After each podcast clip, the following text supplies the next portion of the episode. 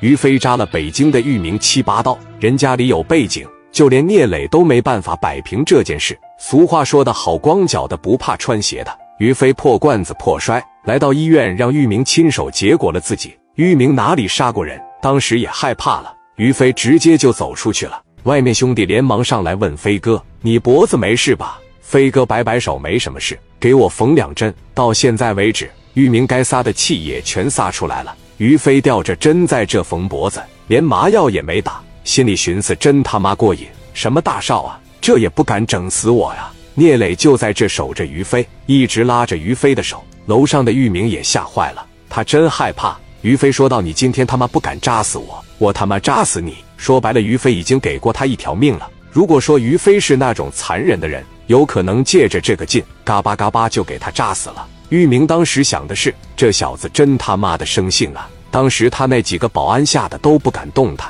玉明打针都怕疼的选手，真没见过这么生性的。他是从小在那个红墙大院里面长大，他身边的人都捧着他。玉明突然想到，问旁边人：“你们感觉我让这小子给我当保镖怎么样？”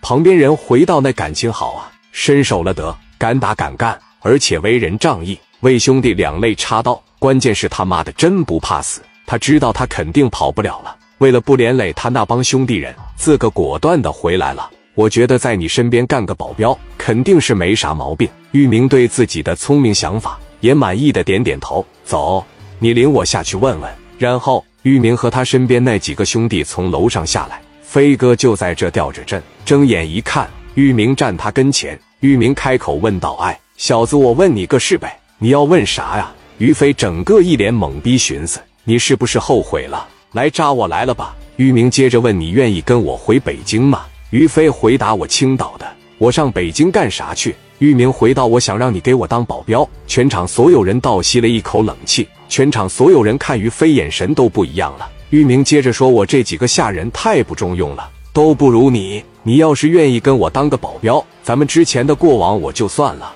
医生说了也没啥事。”于飞摆摆手说：“我告诉你，你这种人我他妈也伺候不了。他们是你的兄弟。就刚才你说出下人这两个字的时候。”你知道你这几个哥们这心里边琢磨的是啥吗？他们是个男人，他们也要尊严。你别一口一个下人，你们家里边规矩多大我不管，我也没见识过。但是出来了以后，你得给你兄弟面子。知道我为什么打你的时候都没人帮你吗？因为你触不到人家的心里边去，人家不乐意替你去打架。北京我也去不了。我还是那句话，想整死我，我就在这呢。